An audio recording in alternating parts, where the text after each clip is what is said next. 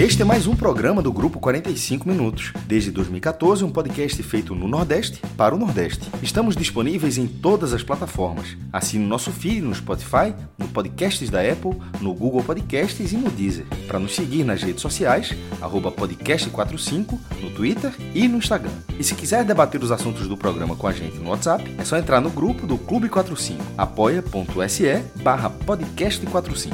Muito obrigado pela escolha e pela confiança.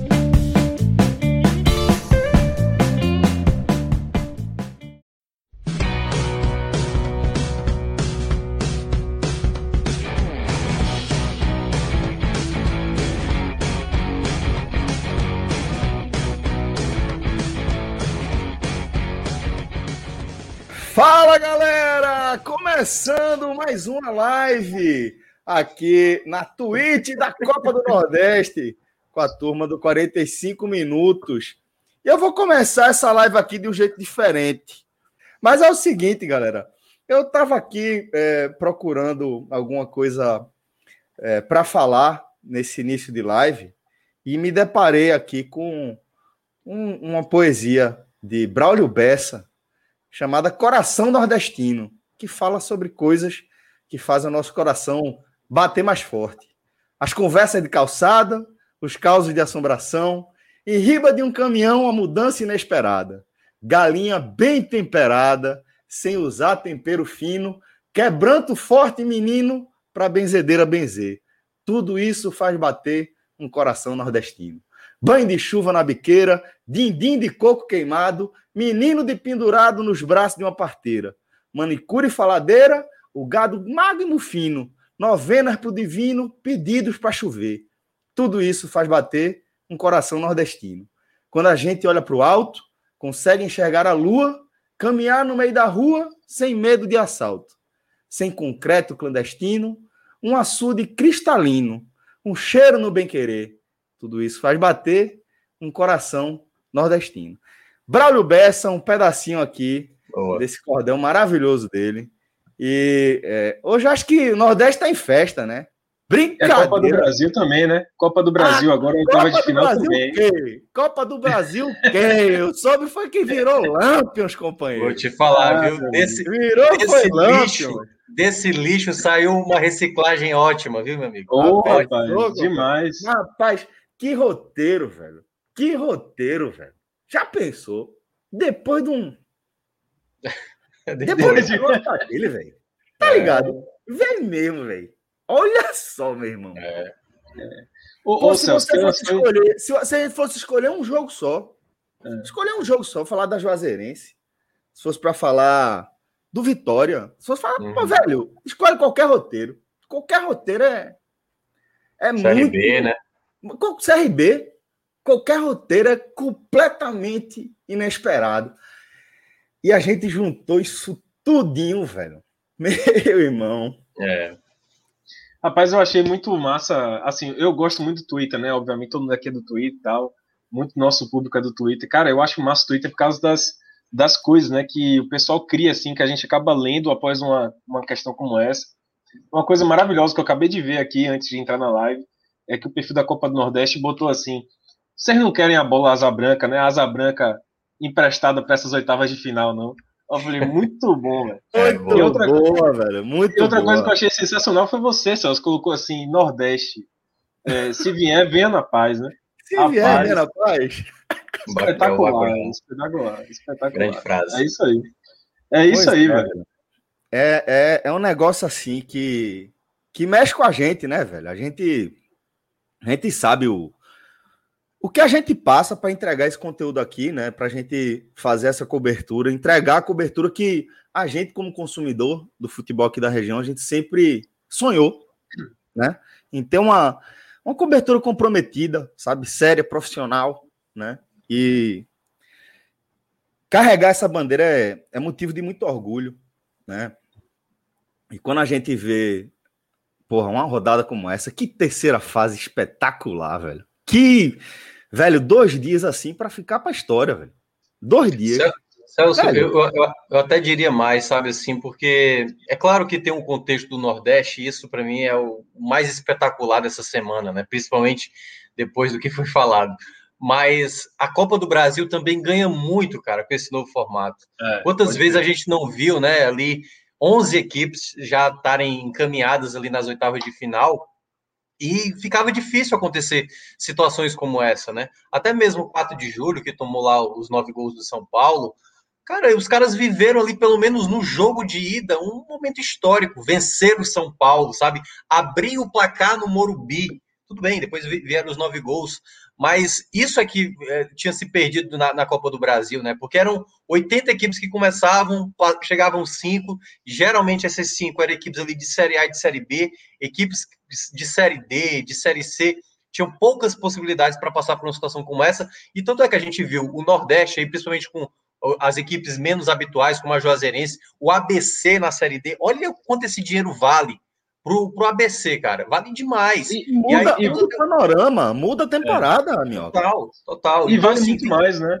Vale muito mais do que, por exemplo, o Internacional passando. Esses 3 milhões era uma folha, nem acho que nem uma folha do Inter. Nem isso, eu e acho. E pro Vitória, meu amigo, vai pagar, assim, vários meses do Vitória. Pro ABC, pro Jacu, pra Juazeirense, tô nervoso, gente. Tô tomando licorzinho aqui, ó. tô tomando licor.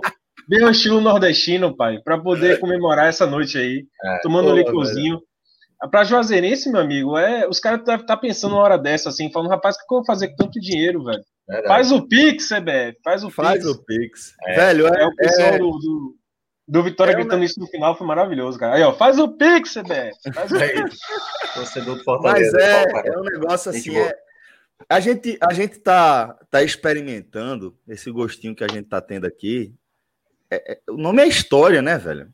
O nome do que a gente está provando aqui é história, o que a gente está vendo, o que a gente está experimentando.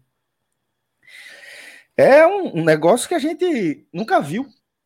E uma baita 90... lotar bocada também, né? Uma Porra. baita lotar bocada.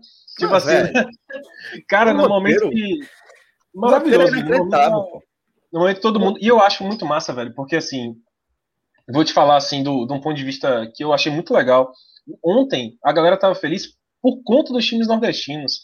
Não tinha aquela coisa de, ah, mas poxa, o, ah, o CRB passou, ah, não sei o quê. Não, tipo assim, a galera tava torcendo. E hoje eu vi muito torcedor do Bahia, inclusive, meio que falando. No clube!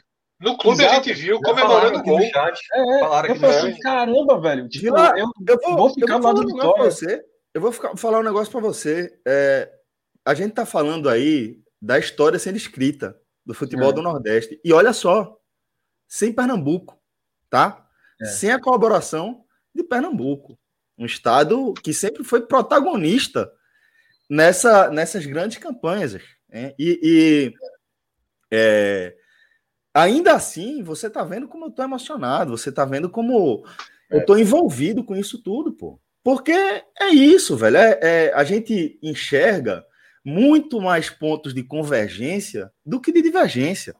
A gente tem a nossa rivalidade regional, local, que está se acirrando, acho que de forma muito produtiva, inclusive, num momento muito interessante. Mas a gente tem, acima de tudo, a consciência de que a gente compartilha as mesmas trincheiras, velho. A gente tá é. nas mesmas trincheiras. E isso é suficiente, pô, para a gente se envolver, isso é suficiente para a gente se engajar, como a gente tá vendo aqui, como a gente tá vendo no Clube 45, Vila. É. Eu vou pegar até eu... o comentário do. Só, só um minuto, Vila. Do regular Daniel. Ele mandou, Rodrigo, à meia-noite e 19. Ele até fala: confesso que eu torci para o rival hoje. Então ele deve ser torcedor do Bahia. E certamente ele, ele, ele abraçou aí o Vitória, né? Quando o Vitória faz. Toma o gol do empate, logo na sequência faz o 2x1. Eu não vi o jogo, né? Mas eu tava vendo pelo. Vai sair no placar tá aí, ó. O comentário tá aparecendo na tela. Cara, isso aí certamente, assim, não tem como o cara, tipo, legal, cara, ver, sabe? Apesar, claro, se o, se o Vitória é eliminado, o torcedor do Bahia tava ali, pronto para fazer a zoeira e tal. Mas, tipo assim, é. pô, sexto representante nordestino, fora de casa, contra o Inter pela terceira vez, cara, isso vale demais. Cara, e assim, a gente tem que pensar, é, eu sei que é meio difícil o pessoal pensar assim, né? Tipo, às vezes a, a rivalidade pesa muito alto, mas, pesa velho, muito, se você pesa. pensar, tá todo mundo junto, o Ceará e Fortaleza viveram hoje um momento, né? Hoje e na semana passada, um momento muito especial, pô. Um, um clássico rei pela, pela primeira Copa vez do Brasil. Copa do Brasil é. Pois é, se acontecer um Bavi nessa próxima fase, que é possível, né? Porque é todo mundo contra todo mundo ali, vai ter um sorteio. Vai ser o primeiro Bavi pela Copa do Brasil também. Então, você para pra pensar, velho. Caramba, Sorteiozinho vai ter live quando acabar o sorteio, viu? Vai ter que ter, velho. Não sei, meu amigo. É, vai ter que ter, velho. Cara, é ter, muito melhor. Com certeza.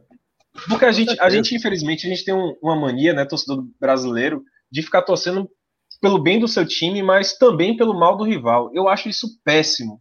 Inclusive, é. a gente teve uma, uma, é um exemplo terrível de Paulo Carneiro agora no final do jogo, que oh, o cara, em vez de considerar a própria classificação e comemorar a própria classificação, ele foi falar do rival. Quero, Meu amigo, quero. que merda que você tá fazendo, cara? Foi de uma Pelo amor de Deus. É. O WhatsApp foi, foi aquela tweetada, foi? Foi, foi aquela tweetada. Isso, aquela tweetada do WhatsApp. Foi. Ele botou no foi Twitter, tweetada. Fred, botou, botou ofendendo Caixa o alta. do Bahia. Cara, qual é a razão alta. disso? A galera do Bahia, inclusive, apoiou o Vitória. Mas também a turma do Bahia enche o saco do cara no WhatsApp da trote. Não, não. o, cara, o cara, veja só. Tá engasgado. Meu né? irmão, a vida do cara é receber trote no WhatsApp. É, é, é loucura, cara é muito pô. nervoso. A, a gente vai, a é gente vai lembrar. A, a gente o vai, problema é que tá os clubes não precisam mais ter presidente como ele, né? Não cabem mais no é. futebol. Cara, Até porque você não vê. A gente não vai ver mais isso. A gente não vai você ver. não vê torcedor do Vitória mandando WhatsApp para para Belintani, ah. você não vê torcedor do Ceará mandando WhatsApp, pra, porque eles não se trocam, né? E, isso, e Paulo Carneiro isso. se troca. Exato, exato.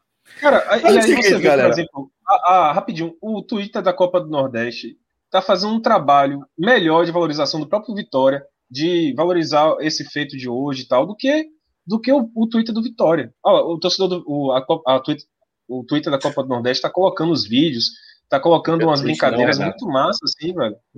E, e é. o Vitória não faz isso, cara. Prefere ficar atacando o rival. Fica quieto, Paulo Carneiro. Pelo amor de Deus, velho. É. Dá pra entender também o momento, né, Vilar? Porque é. atacar o, o, o Bahia não perde, não tá, o Bahia tá classificado. O isso. Bahia tem chance, muito mais chance de ir mais longe que o Vitória. Pois Continua é, sendo um time é. muito superior ao Vitória. Então não. Devagar, Acabou né? Sendo um gesto pequeno, né, Fred? Acabou é, porque um já, já, já já apanha, Celso, do Bahia. Isso, isso. Ou então cai o Bahia avança e vai ter que ouvir. Exato, exato. É, porque é aquela coisa, aquela coisa né, Celso? É, até poderia caber se o duelo fosse contra o Bahia, como aconteceu no é, Ceará e Fortaleza, porque aí faz parte da rivalidade, mas é. pô, você Exato. conseguiu, você teve o seu meta, aí vai, sabe, é. classificação do outro time, que foi no outro dia. Isso a gente sabe o que é, né? É que nem eu aqui, ó. É. Aí demais, aí pronto, já foi. Mas é melhor começar o programa, viu? Para Vilar. Vamos o programa logo. Vai que Vilar, a gente perde o Vilar no meio da transmissão, é melhor. Vai começar.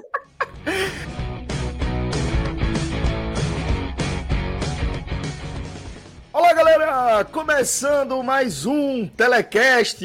Eu sou Celso Shigami e estou aqui ao vivo, tá? Para quem está acompanhando a gente é, na live, obviamente, com Vitor Vilar, com Thiago Minhoca e com Fred Figueroa, além de um time muito especial é, é, que está acompanhando a gente aqui no canal da Twitch da Copa do Nordeste. A primeira dama aqui já deu, já deu as honras aqui.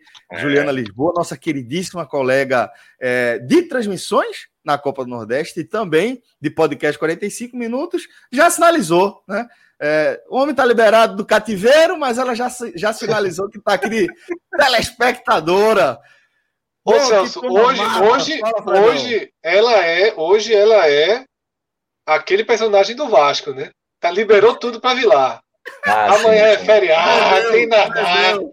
É, Zezeu, Zezeu. Hoje é Juliana tá Zezeu. É. Não, Vilar que tá de Zezeu, pô. Vilar, Zezeu é a pirraia, né? Pronto. É. Vilar, Zezeu aí. Tem Naná, já tá com o Naná aí na mão, ó. É, já tá com gagalzinho aí. Já, já com o Naná. Vai ter sorvete, vai ter pavê, vai ter doce, é, e amanhã é feriado. Decretado feriado em Salvador. Aí, ela respondeu aí, viu? Olha um comentário dela aí, ó. Pode olhar o comentário dela. É. Mas é o seguinte, esse clima aqui, tá? Ele tá justificadíssimo. A gente tá, de fato, mordendo as orelhas aqui de felicidade. Todo mundo gargalhando, todo mundo rindo à toa porque a gente está vendo a história ser feita. Tá? A gente está vendo aí é, um, uma terceira fase da Copa do Brasil, onde seis representantes do Nordeste avançaram às oitavas de final da competição. tá? Uma noite histórica para a região, um momento de um roteiro que dificilmente poderia ser melhor, né? É, onde recentemente tivemos algumas declarações lamentáveis, né, vindas de, de, da imprensa, de parte, um representante da imprensa de São Paulo, né? É, e a gente vê esse desfecho, onde a gente podia pegar qualquer um desses aqui, podia falar do CRB, é, a gente podia falar é, da Juazeirense, a gente podia falar do ABC, né? A gente podia falar até desse Vitória vencendo o Inter. Qualquer uma dessas histórias, desses jogos aqui, seria pô, suficiente para render um ótimo programa, para render ótimas matérias. Mas a gente está falando de um combo, velho. A gente está falando de um negócio espetacular que a gente presenciou, que a gente está presenciando, e que, de certa forma, eu entendo como parte de um movimento que vai para muito além das performances desses times aqui na partida de volta da terceira fase da Copa do Brasil. Eu acho já impossível dissociar com o ressurgimento da Copa do Nordeste, ganhando força ano após ano, sobrevivendo inicialmente, depois se mostrando uma competição cada vez mais concreta, né, mais é, lógica de fazer parte do nosso calendário. Uma competição que está puxando todo o futebol da região para cima, né, que está aquecendo e reaquecendo algumas rivalidades e que de fato está servindo como motor desse momento espetacular que a gente está vendo aqui na região, tá? Então, a gente está reunido, como eu falei, com um time massa aqui, como Vitor Vilar, Thiago Minhoca, Fred Figueroa, nessa parceria da gente aqui com a Copa do Nordeste, com o grupo Nordeste FC Sporting Bet, falando aqui no canal oficial da Copa do Nordeste na Twitch e também no feed da, do podcast 45 minutos. Então vou já dar uma boa noite, dar um salve aqui para a galera é, e queria saber de vocês aí como é que tá esse coração, como é que tá a alegria. Vilar, vai aguentar até quanto aí dessa live, hein, companheiro? Rapaz, a depender do licor, a depender do licor aqui, meu amigo, daqui a pouco tô capotando. Rapaz, eu queria aproveitar isso que você falou, essa abertura, né? De fato, a gente está vivendo um momento histórico, cara. E trazer também o fato do Vitória, né? É, que acabou de acontecer o jogo e tal, foi uma classificação muito importante. Eu queria destacar a entrevista de Samuel na saída de campo. Eu poucas vezes vi um garoto, cara, de 20 anos como Samuel, dar uma entrevista, mas tão boa, tão boa. Foi uma entrevista, assim, espetacular na saída de campo para um menino de 20 anos. Porque ele estava falando lá, primeiro, uma coisa que eu notei assim, né, e que tem muito a ver com isso que a gente fala e que os torcedores reclamam muito, o jogo terminou em vez de uma exaltação assim para coisa do Vitória, eu senti um certo clima de velório assim, sabe, como se fosse uma coisa negativa, tipo, ah, o Inter desclassificado, aquela coisa e tal, não sei o que, um certo desânimo. E aí Samuel, quando foi entrevistado, ele foi perguntado sobre o futuro do Vitória e tal, aquela coisa. Aí ele pediu a licença, assim, ele falou: só queria pedir a licença para falar uma coisa aqui. Durante a semana a gente ouviu muita coisa sobre o Vitória, sobre os clubes do Nordeste, é, desrespeitaram, disseram que o Inter tinha que ganhar da gente, mesmo mal, tinha que chegar aqui e dar 3 a 0 na gente, e tem que respeitar. E ele bateu, inclusive, no peito, assim, na, no, no, símbolo do Vitória, no escudo, e falou: vocês têm que respeitar o Nordeste, respeitar o Vitória. E eu achei muito massa a entrevista dele, muito boa, assim, a declaração dele. É, como eu falei, né? a gente vê tantos meninos, a gente teve esse exemplo, por exemplo, um exemplo essa semana, dos jogadores da seleção brasileira sem tanta personalidade para falar um, algo forte assim, né, sobre sobre a Copa América, se escondendo atrás de um comunicado sem assinatura. É, Marquinhos, por exemplo, deu, deu entrevista depois do jogo do Paraguai, um cara experiente como Marquinhos não se Lamentável. Lamentável. É, de uma maneira, Lamentável. de uma maneira assim firme, né, sobre esse caso. E aí Samuel chegou lá, chamou atenção para falar. E aí depois ele ainda completou, e aí já no, no, no âmbito do Vitória mesmo, né, falando do Vitória, ele mandou um salve, um abraço, um agradecimento para Rodrigo Chagas, que ele falou que foi muito importante na carreira dele. Então, é, Samuel teve uma personalidade muito grande, velho, para um menino de 20 anos, de chamar atenção para algo que está todo mundo aqui no Nordeste dizendo, que é o fato né, do, desse desrespeito que a gente viu e da resposta que os times nordestinos deram, e também de deixar bem claro que o elenco estava é, com o Rodrigo até o final e que, de certa forma, ainda continua com o Rodrigo, apesar de Ramon ter feito um, início bom e os jogadores ter se doado muito, talvez até um, um, até não sei até que ponto vai a influência dele, mas é, Samuel foi lá e, e, reconheceu o trabalho de Rodrigo também. Pois é. Eu vi a entrevista, é... Celso. Eu vi a entrevista pode, pode e assino embaixo de tudo que, que Vilar falou, tá? E chamou a atenção.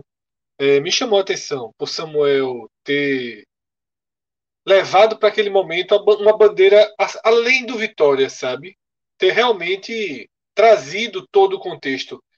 É, a gente, na live, no podcast da quarta-feira, a gente até brincou, né? Que se fosse. Que se o Vitória tivesse jogado ontem, teria se classificado por ser uma noite mágica. Isso é muito mais algo né, lúdico, brincadeira da gente, do que uma constante. Só que eu fiquei pensando o quanto a noite de ontem não encorajou o Vitória.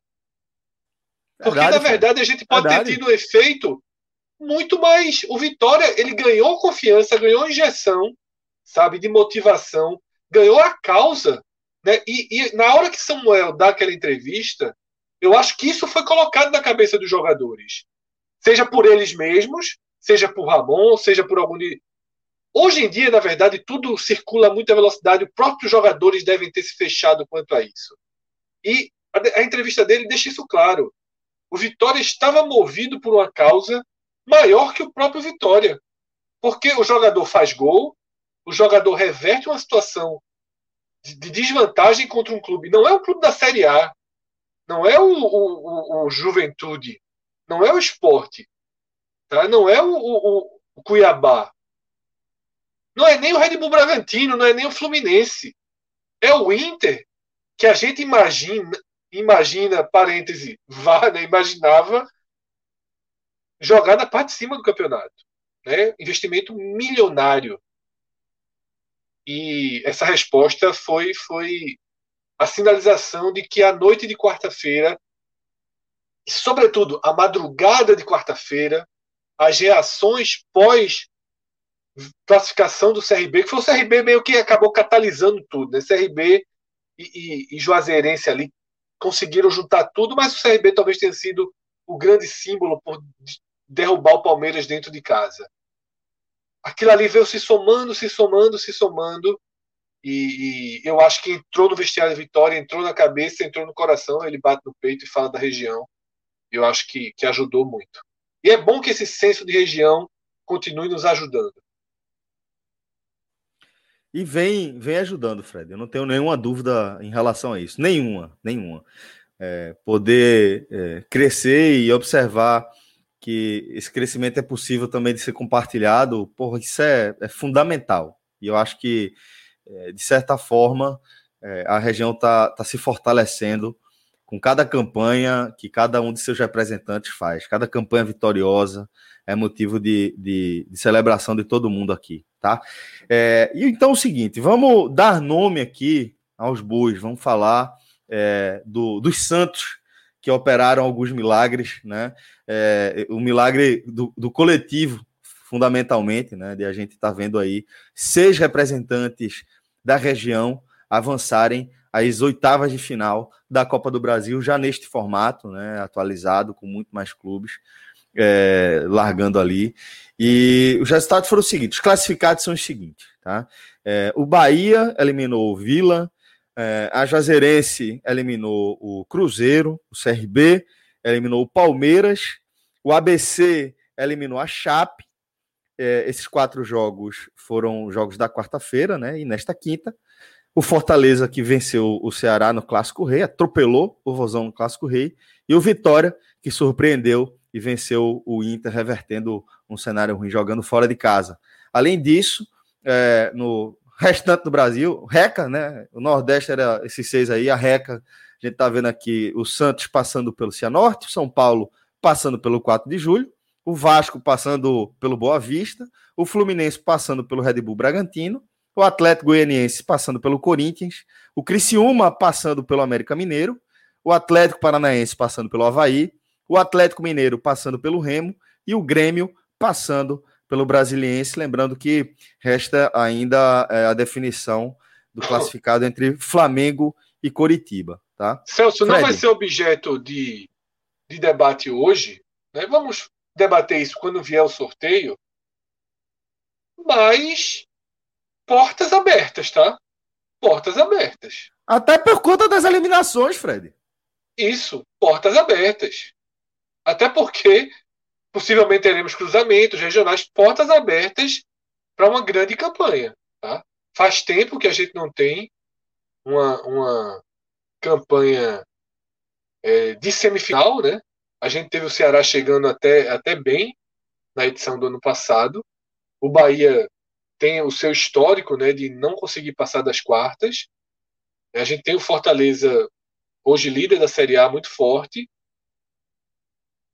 Vamos ver, viu? Vamos, depende muito do sorteio. Por isso que eu falei, é, esse não é um debate para hoje, esse é um debate para quando vier o sorteio. A gente conhece o nosso grupo, a gente zicar também é, é ali, né? Só tá esperando a gente elogiar e tipo, aí vem o problema. Então, vamos ao sorteio, os jogos, e aí depois a gente conversa. Vamos. É, vamos então começar a analisar aqui as partidas dos representantes do Nordeste que se classificaram nesta quinta-feira. A gente vai começar pelo surpreendente Vitória, Vilar. O Vitória, é, como a gente já está vendo aqui é, no portal INE 45, para quem está acompanhando a gente na Twitch, tá? É, letal, Vitória aproveita expulsão, derrota o Inter e se classifica às oitavas da Copa do Brasil. O Vitória que, é, depois de ficar em vantagem numérica, né? Depois de mais uma expulsão, né? É, é, meio bizarra, né? Do, do, zagueiro do Inter, já tinha sido expulso contra Fortaleza, se, se não me engano, no, no, atropelo, e agora foi expulso de forma completamente atrapalhada ali no lance de meio de campo. Vitória não tinha nada com isso e é, passou o carro no Inter. Então, Vilar, o que é que, que você destacaria dessa história do Vitória que, assim, para ele foi uma mais uma quinta-feira comum, porque eliminar o Inter na Copa do Brasil, assim, é serventia da casa pro Vitória, né? Pois é, rapaz, terceira vez já, né? Já pode pedir música aí, porque de fato, terceira vez, cara. Inclusive, eu fiquei meio incomodado, porque assim, no jogo de ida, inclusive, o pessoal comentou muito isso, né? É, de como o Vitória tinha essa marca positiva em cima do Inter, de ter eliminado já duas vezes, 2004, 2018. E, e agora nessa volta, o pessoal tá falando muito da coisa do Vitória não ter vencido lá no Beira Rio por uma diferença de gols que lhe desse a classificação direto, né? Sem ir para os pênaltis hoje, que seria uma vitória por dois gols de diferença. No entanto, o que aconteceu foi os dois, né? Quebrou tudo, é, quer dizer, manteve uma marca que é o Inter ser eliminado por Vitória na, na, na, Copa do Brasil mesmo, a terceira vez, e ainda quebrou a marca do Vitória conseguir ganhar lá com dois gols de diferença, porque afinal de contas o placar foi 3 a 1 é, Então, achei muito. É, primeiro, assim, o jogo, eu, sinceramente, se você me perguntasse, no início do dia, né, eu até fiz um comentário para uma rádio local aqui, e o, o locutor me perguntou, e aí, tá confiante e tal? Eu falei, rapaz se fosse ontem um jogo, eu acho que eu estaria mais confiante. Mas como é hoje e tal. É, e a minha, a minha desconfiança em relação ao Vitória era mais por conta da troca do técnico. Né? A gente não sabia o que ia acontecer no Vitória. Absolutamente nada, era uma baita de uma incerteza. Porque Ramon assumiu o time em Porto Alegre já. Ele assumiu ontem a equipe, no dia que eles chegaram a Porto Alegre. Então não teve treino, não teve nada, zero. No máximo foi uma conversa que ele teve com os jogadores. E quando começou, aliás, na prévia do jogo, né, quando saiu a escalação, eu fiquei ainda mais apreensivo, porque o Vitória mudou muito o seu perfil de jogo. O Vitória entrou com três zagueiros, né? Botou o Matheus Moraes, inclusive, que é um menino ainda. Um menino que, quando teve oportunidade na Copa, no, no Campeonato Baiano, ele não foi tão bem, é, muito verde ainda, parece um jogador um pouco é, verde mesmo, né? Aquele jogador que não, não é tão cascudo para um jogo desse, desse nível, desse porte. Entrou com três zagueiros, os laterais, Roberto e Raul Prata. Fechou com dois volantes de marcação ainda, né? Não bastasse três zagueiros, mas botou Gabriel Bispo e Pablo Siles. É, e aí só tinha três homens mesmo para puxar o contra-ataque, que era Soares, é, o, de, o Soares, Igor Catatal e Samuel. E esses três não fizeram uma boa partida. Para completar, o Vitória ainda perdeu Soares logo no começo do jogo, Bolota, por conta de uma lesão. Então entrou, de, é, entrou Guilherme Santos eu achava que ele ia botar David, porque David, em teoria, é um jogador mais rápido, de puxar mais o contra-ataque, mas ele optou por Guilherme Santos, que eu não achei uma boa alteração. O Guilherme vinha muito mal e era uma das reclamações com o Rodrigo, inclusive. O pessoal estava pedindo que ele saísse e achava que o Rodrigo estava sendo muito teimoso com ele. E de fato, o Vitória mostrou no primeiro tempo que essa coisa de mudar muito o esquema, né, como mudou, e sem um, um, treinamento, né, na base da conversa, não funcionou. O Vitória realmente foi atropelado no primeiro tempo. O Inter, se, o Inter dominou o primeiro tempo completamente. O Vitória foi amassado pelo Inter. O Vitória só teve uma chance mesmo de, de assustar o Inter, não foi nem chance de gol, foi de assustar, de chutar a bola no, no, no gol com algum perigo, que foi um chute já no finalzinho do primeiro tempo com o Guilherme Santos. De resto, foi um, um assim, o Inter massacrou de todas as formas, pela bola aérea, com bola parada, né? Um chutaço de Moisés que bateu na trave. Então é por isso que eu digo que é, o Vitória sofreu muito, inclusive, em algo que não devia ter acontecido, já que estava com três zagueiros, que era a cobertura dos laterais. Os laterais subiam, Raul Prata subia muito, Roberto já tem essa característica. E aí o Inter arrancava por ali, principalmente com o Tyson. Tyson estava no primeiro tempo muito inspirado.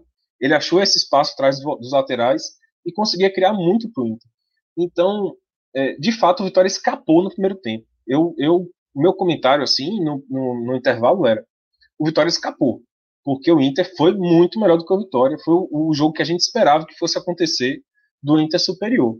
Agora, escapou também por algumas atuações muito boas.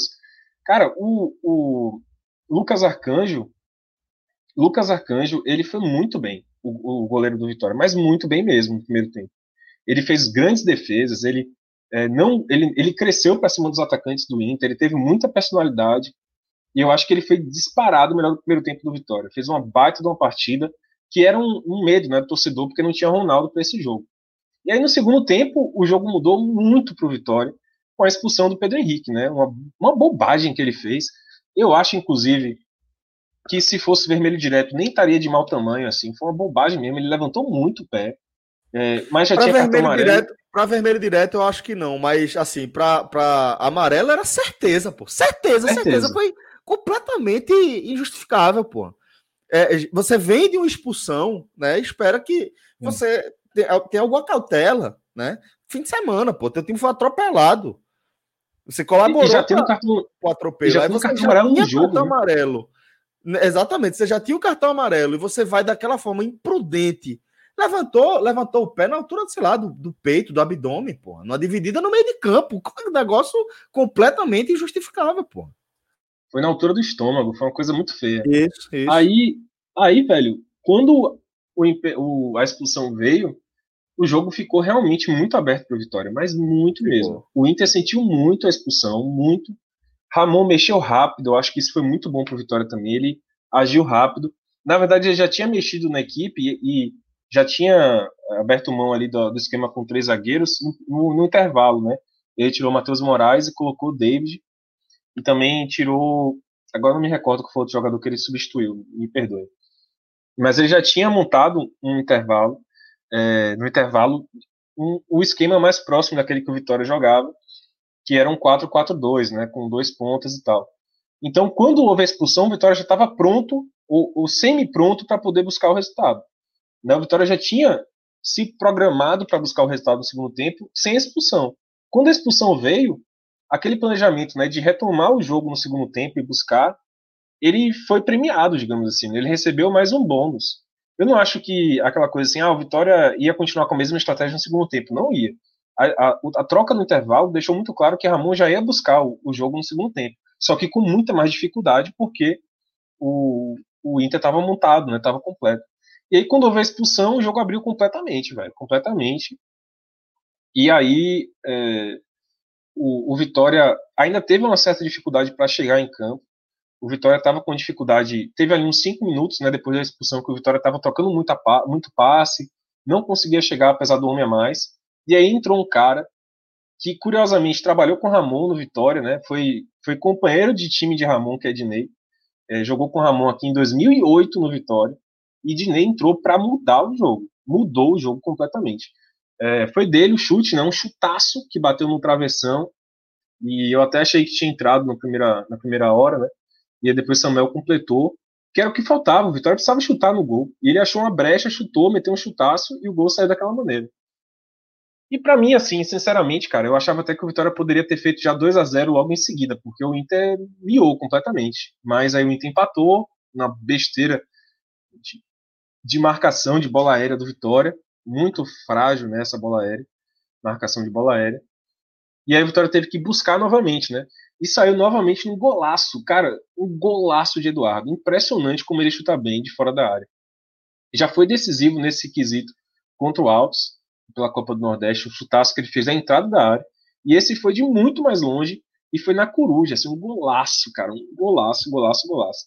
E aí, eu tenho certeza que todo torcedor do Vitória tirou a camisa ali naquela hora e virou a loucura, né? foi uma loucura total. Só que para completar, o sentimento né, de todo torcedor do Vitória, eu acho. Acho que todo mundo, né? Como a gente falou. Deixa eu só, deixa eu só dar um parênteses aqui. Então quer dizer que você tirou a camisa e começou eu a. pensando na mesma coisa, Vilar. É, porque quando você disse que todo torcedor do Vitória fez isso, eu falei, o Vilar fez isso. Eu imagino testemunha. aí, pô, no cativeiro, ele. Exato, exatamente. Foi a primeira coisa que eu pensei. Isso foi no segundo gol, imagina o terceiro. Imagina o terceiro que aconteceu. Pois é, mas é. Oh, Ai, ei, pois é. Aí chega a Ju, ele já tinha tirado a camisa, Celso. Depois ele tirou o no quê? No segundo. Depois é, eu tirei segundo, tudo, no terceiro. Depois ele, tirou, depois ele tirou o cavanhaque, pô. Aí. É. No... a cara da Júlia.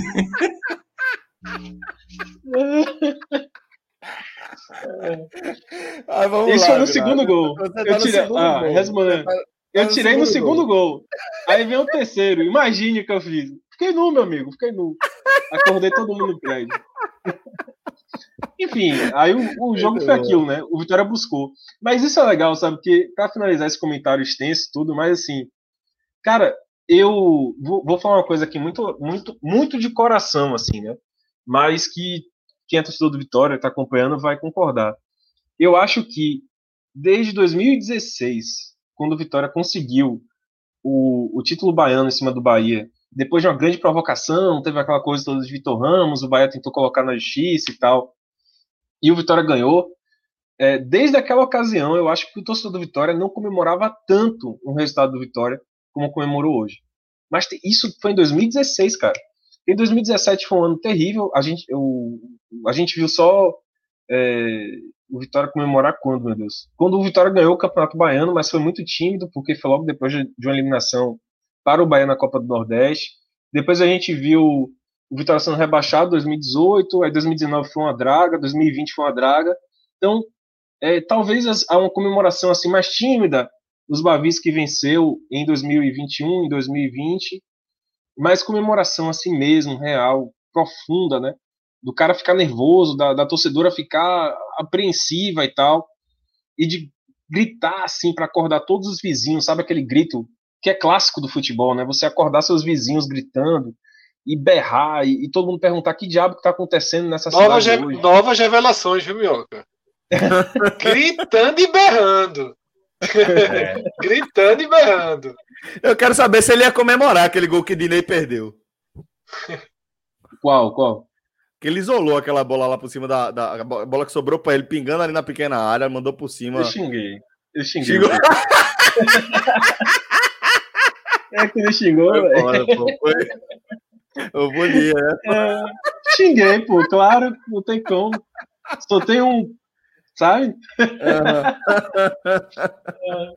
não, mas é isso, cara. Eu acho que essas coisas, sabe, estavam faltando muito pro torcedor do Vitória estavam faltando. E eu vejo hoje na rede social, assim, todo mundo, é, tipo, não querendo dormir, todo mundo muito ligado mesmo, tomando licozinho e tal, como que nem eu aqui, uma cerveja, qualquer coisa do tipo.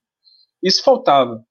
E por mais que, sei lá, velho, o que vai acontecer com o Vitória na Copa do Brasil, mas só esse resgate, se isso for bem aproveitado, por Ramon, que é um ídolo, por exemplo, putz, vai ser muito bom pro Vitória, muito bom mesmo. É, a gente tá vendo aí elementos, né, Vila, para essa narrativa é, funcionar bem. Aparentemente, pô, o começo pô, é, é, o melhor possível, né? Você assumir o clube sendo ídolo é, e, e, conseguir uma classificação improvável da forma como foi, para o início de trabalho é o sonho de qualquer treinador, né? É... Rapidinho, João Galdeia, que é meu amigo, tá acompanhando aquela live, lembrou uma, uma felicidade bem genuína. que foi o gol de Trellis em 2017, que meio que salvou a vitória do rebaixamento. Mas aí é aquela coisa, né? Eu concordo com ele, foi uma alegria muito genuína. Mas, é, mas foi um, um, alívio, né? Foi aquele do ah, alívio. E esse não, hum. esse foi de uma conquista mesmo. A vitória conquistou algo muito importante. Fred, eu vi que você também é, queria comentar alguma coisa, mas olha só quem tá prestigiando a live da turma, velho. Porra aí, Fred, você sabe que agora o negócio engrenou, né? Jorginho Peixoto dando moral pra galera, velho. Significa que, porra, a gente alcançou a High Society, pô. salve Jorge, né? Salve Jorge, salve Jorge. Espetacular o nome, Fred. E Jorginho, um cheiro para você. Você é um querido, velho. Tamo junto, companheiro. Mas, Fred, é, em você breve tava... aí com uma, com uma grande competição, né? Daqui a estamos, pouco. Estamos prestes aí a lançar, mas quem tiver aí acompanhando a live já vá se preparando. Eu vou dar, eu vou dar a dica, Fred. Eu vou dar a dica, vou dar um spoilerzinho aqui. Pronto, se você está acompanhando aqui essa live, tá? Se eu sei que você gosta da resenha, se você gostar de bater o game, se você gostar de bater o FIFA, Vá treinando. E outra, e outra.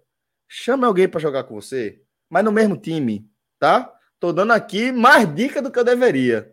Mas vou dando essa dica aqui para você devagarzinho.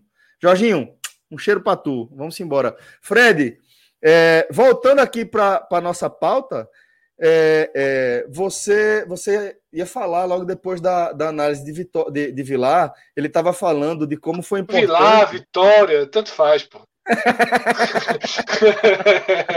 Fala, o me atrapalha. O vídeo de lá me atrapalha para falar, pra falar do você tava, você tava com o co-irmão, Fred? Co-irmão? Tava, tava fechado, fechado, fechado. Fechado, né? Comemorei o gol, porque eu tava assistindo o Clássico Rei. Mas aí, meu velho, larguei o Clássico Rei, que, tá, que a gente vai é, falar não. daqui a pouco, né? O Fortaleza é, é atropelou. E pelo amor de Deus, quando saiu o gol do Vitória, eu disse, vamos, vamos pro corrimão, na expulsão, aqui. Pô, na expulsão ali já. Opa! Não, eu saí só do gol, eu saí do gol. Eu, tava, eu não porque, sei. É, não sei se você é, viu a turma chamando o Vitória de Esporte na transmissão também. Não, não essa parte não vi, não. não. não. Ah, explica, explica, a parte aí do. Do não, é, é, pois é. explica, Fred, brincadeira à parte, explica também parte do nosso sucesso, né, velho? É, e brincadeira, velho. É, é, a turma tá de sacanagem, pô. Não é possível, pô. É, no jogo do, no Clássico Rei, velho, tinha um momento que eu já tava um pouco irritado, inclusive, de quem é Fortaleza e quem é Ceará, porque também foi bem, bem confuso. Outra coisa, nesse jogo, nesse jogo do Vitória, ainda teve, teve outro erro. Listaram os classificados e esqueceram do CRB. Somente. Listaram já com o Vitória, né? Somente, né? cinco classificados, esquecendo somente o CRB. Porra, impressionante. Mas segue, segue a vida, né? Então, não, não é da noite para o dia, não. É lento não. o processo. Mas não. o que eu ia dizer, o que eu dizer, você acabou até ficando um pouco distante, era quando a gente estava falando. A gente estava falando do. do Vilar essa chegada, da, da melhor chegada possível, né? Isso. De Ramon. E eu ia dizer apenas o seguinte: a prova do quanto é importante uma grande chegada está aqui no, na análise de fundo desse programa, né? que é a análise do, do Clássico Rei. Certo? Essa análise do Clássico Rei ela mostra o quão importante é a chegada de um treinador em um jogo importante. Chegar com vitória, chegar com resultado, chegar ganhando confiança. Tá? Porque a gente vai fechar ainda Vitória para entrar no Clássico Rei, eu só estou dando um pequeno spoiler. Parecia que o jogo estava definido quando o centro foi batido no Clássico Rei. E isso tem muito, muito, muito do que aconteceu nas últimas semanas no Fortaleza. Na repercussão, no dimensionamento, muito, Fred, mas muito. sobretudo, mas sobretudo no ganho escalonado de confiança. Tá? Então, Ramon chega no Vitória, tem um histórico interessante, ganha esse jogo, jogando bem, jogando bem, com alternativas, com coragem depois do segundo gol. A leitura era aquela mesma, era fazer o segundo gol e tentar o terceiro, ir para os pênaltis não compensava, não compensava. E agora, contra o Operário domingo, o Vitória pode criar uma onda positiva que já nem parece mais que, que o Vitória já não sabe nem o que é. Uma onda positiva, porque uma onda positiva para fugir da zona de rebaixamento é uma onda positiva melancólica. O Vitória domingo pode criar uma onda positiva de sonhos. Uma onda positiva feliz. Há quanto tempo a gente não tem uma onda positiva no Vitória? O início desse ano você teve ali, ganhou o clássico do Bahia, mas não teve continuidade alguma. Né? Domingo, esse jogo contra o Operário, ele ganha uma dimensão. Além de ser obrigatório pelos três pontos, o Vitória perdeu do Náutico. Né? Vem para aqueles dois jogos em casa, você, ah, vamos ganhar seis pontos, vamos entrar no campeonato, já perde três. Tem a obrigação matemática, mas fundamentalmente tem uma possibilidade de um impulso moral multiplicador que seria bem importante para a sequência da temporada do Vitória. Perfeito, Fred. É, Vila, vou trazer você de volta aqui para a gente seguir e amarrar a nossa análise é, sobre essa classificação. E eu queria que você, para isso, fizesse a sua análise dos destaques individuais, companheiro. Sei que você já passou por parte dela aí na análise do jogo, mas para a gente amarrar aqui bonitinho, fica à vontade. Vou ser bem sucinto. Eu achei muito positivo uh, o jogo de Lucas Arcanjo, como eu já falei, foi muito bem no primeiro tempo ele salvou o Vitória ali no primeiro tempo, e isso foi muito importante para que no segundo tempo acontecesse a expulsão e o Vitória tivesse no jogo, né? Porque vai que o Vitória tomasse 1 a 0 naquele primeiro tempo, ocorresse a expulsão, ia ser muito mais difícil para buscar. Então, o Lucas Arcanjo teve uma atuação muito boa. E Dinei, velho. Dinei, é, na verdade, assim, as substituições todas entraram muito bem. Até Guilherme Santos depois fez um gol, né? Um gol importante. Mas eu acho que das substituições mais importantes mesmo eu gostei muito, muito mesmo da, da entrada de, de Ney, assim, ele foi essencial para o resultado, né? O chute que ele deu, né, quebrando um pouco daquele gelo. O Vitória estava buscando muito aquela coisa de fazer o gol entrando na área, né? Tipo assim, o Vitória, como vários times brasileiros, ficou naquela mania. Pô, tô com um a mais, vou ficar tentando tocar, tocar, tocar, até entrar na área. Velho, não, chuta de fora da área, arrisca. O que o Vitória precisava naquele momento era arriscar, era, chutar, era assustar o Inter. Porque você tem a expulsão, é que nem um boxe, velho. O cara deu aquele, aquele knockdown, tem que continuar esmurrando, velho. Tem que ser de qualquer jeito para ele continuar tonto. Então o Vitória tinha que chutar de fora da área e deu sorte, inclusive, que o primeiro chute, meu amigo, já saiu o gol. Então, Dinei foi essencial. E depois ele marcou a saída de bola do Inter. Ele brigou pelo alto pra caramba, tanto no ataque como na defesa. Foi muito bem o, o coroa Dinei. E eu gostei muito também da entrada de Eduardo, né? Fez um gol importante, tem que destacar que ele fez o gol. Depois também fez uma virada muito bonita que originou o gol do terceiro gol do Vitória, né? A virada foi dele lá para o lado direito e aí veio o cruzamento para Guilherme Santos cabecear.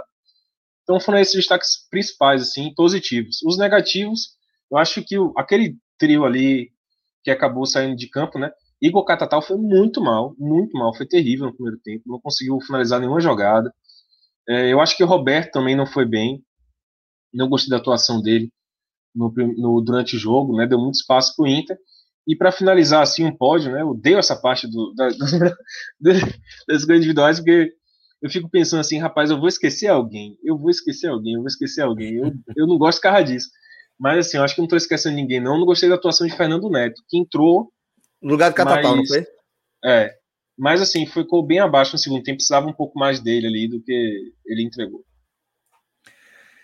Beleza, companheiro. É, então, assim a gente encerra tá, a nossa análise é, sobre a classificação do Vitória e a gente segue a nossa pauta para falar agora do Clássico Rei. É, eu já trago minhoca aqui direto para esse momento aqui do programa, é, porque é, é inevitável, minhoca, a gente enxergar uma relação muito direta entre o que a gente viu dentro de campo, atropelo do Fortaleza, e o momento, né? Que Fortaleza e Ceará vivem como um todo dentro da temporada. Né? Então, queria é, que você trouxesse a sua visão desse clássico rei, é, onde o Fortaleza eliminou o Ceará com um segundo, é, uma segunda vitória, né? É, nessa terceira fase da Copa do Brasil, dessa vez um atropelo, né, companheiro? Verdade, Celso. É, eu acho que assim, né, o futebol nordestino esse meio de semana muito feliz e eu acho que só o Ceará sai com realmente com um sentimento de, sabe, de, de não alegria, né? Para ser mais, é, enfim, ser mais enfático aí. É, eu, começando pelo Fortaleza, principalmente, é, eu lembro que quando a gente foi destacar a chegada do Voivoda, e aí não é uma questão. Muita gente não conhecia, vários torcedores não conheciam, mas até para explicar também para boa parte das pessoas que não conheciam uh, o trabalho do Voivoda, um, um, analista que até ficou muito conhecido na, nos canais né, do, dos podcasts do, do, Torcedores do Fortaleza, que é o, o Josa Novales, ele já tinha falado sobre o Voivoda, né, sobre o formato de jogo e tudo mais. Então, assim, uma semana antes, ou dias antes, né, até porque uma semana antes ainda estava ali no nome do Diniz, teve o nome do Ariel Roland e tal, mas já estava ventilando, sabe, esse nome do, do Voivoda no Fortaleza.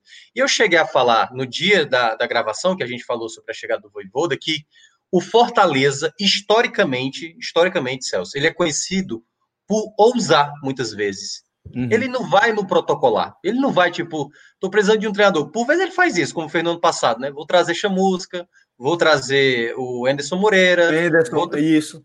Vou trazer o Zé Ricardo, como foi em, em, Mas ali era um contexto que, tipo, qual era o treinador que ia repetir o mesmo modelo do Rogério Senna no Brasil? No Brasil era difícil encontrar.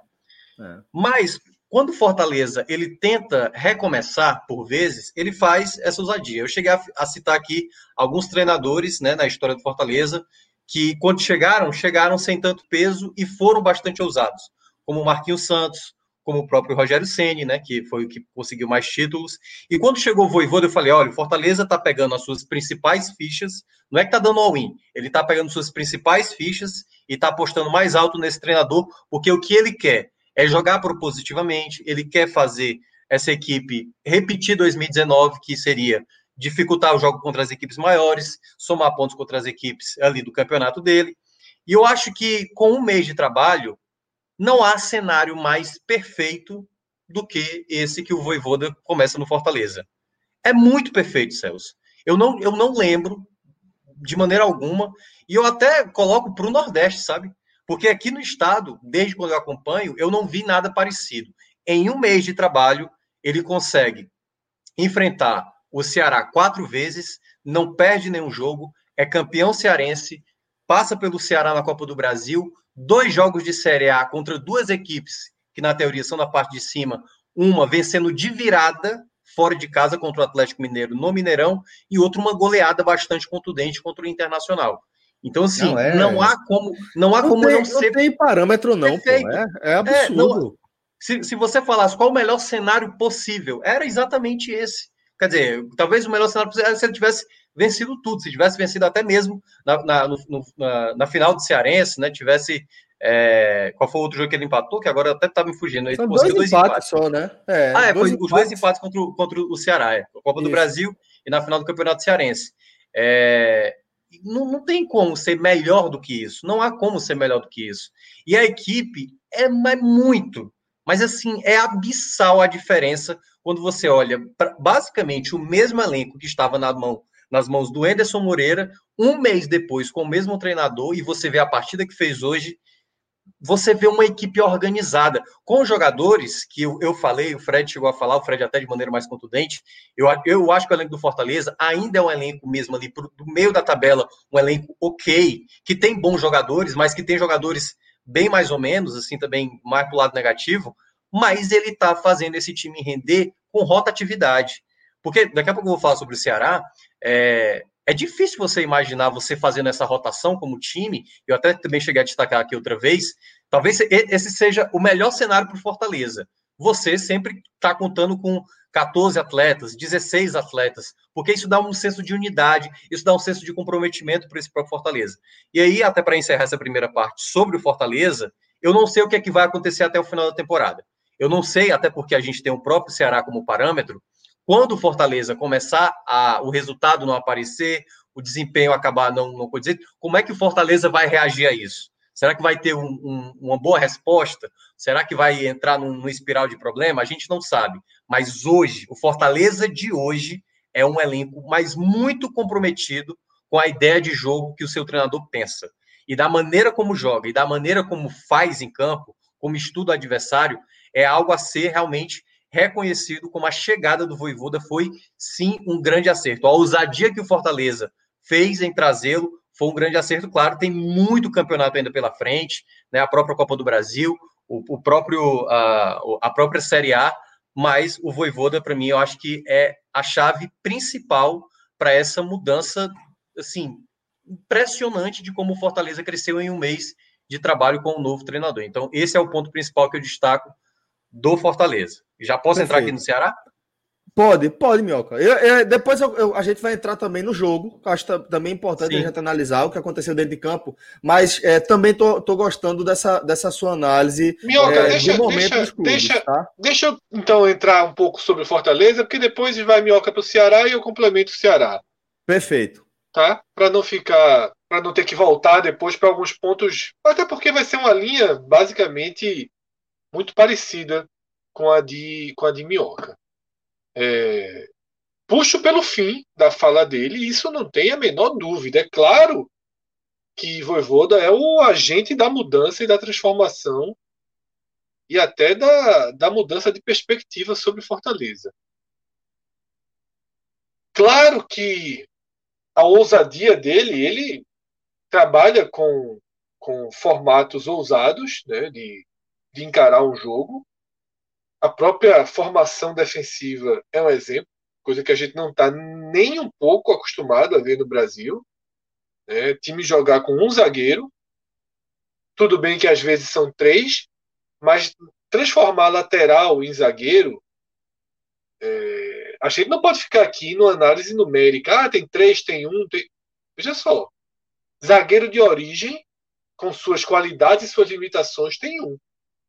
Na hora que você escolhe laterais para compor um sistema com três zagueiros, você vê o que a gente viu ali no meio do primeiro tempo, uma arrancada de Tinga, com facilidade, com habilidade, com senso de um lateral, que a gente não vai ver um zagueiro pegando a bola e partindo. A gente não vai ver Tite fazendo isso, a gente não vai ver Messias fazendo isso, a gente não vai ver Conte fazendo isso, a gente não vai ver Maidana fazendo isso. Citando aqui um zagueiro de cada clube do Nordeste na Série A. Tá? É, tem um elemento. Inclusive. Isso. Tem um elemento. Tem um elemento muito importante do que ele implanta. Mas aquele trecho que eu citei quando a gente entrou no, quando a gente estava nesse assunto analisando Vitória. A ordem dos fatores para mim ela é absolutamente decisiva. Absolutamente decisiva. E aí é quando você tem que entender o quanto o quanto peças no tabuleiro mexem com cenários. E decisões erradas, decisões arriscadas de um lado e do outro, porque assim,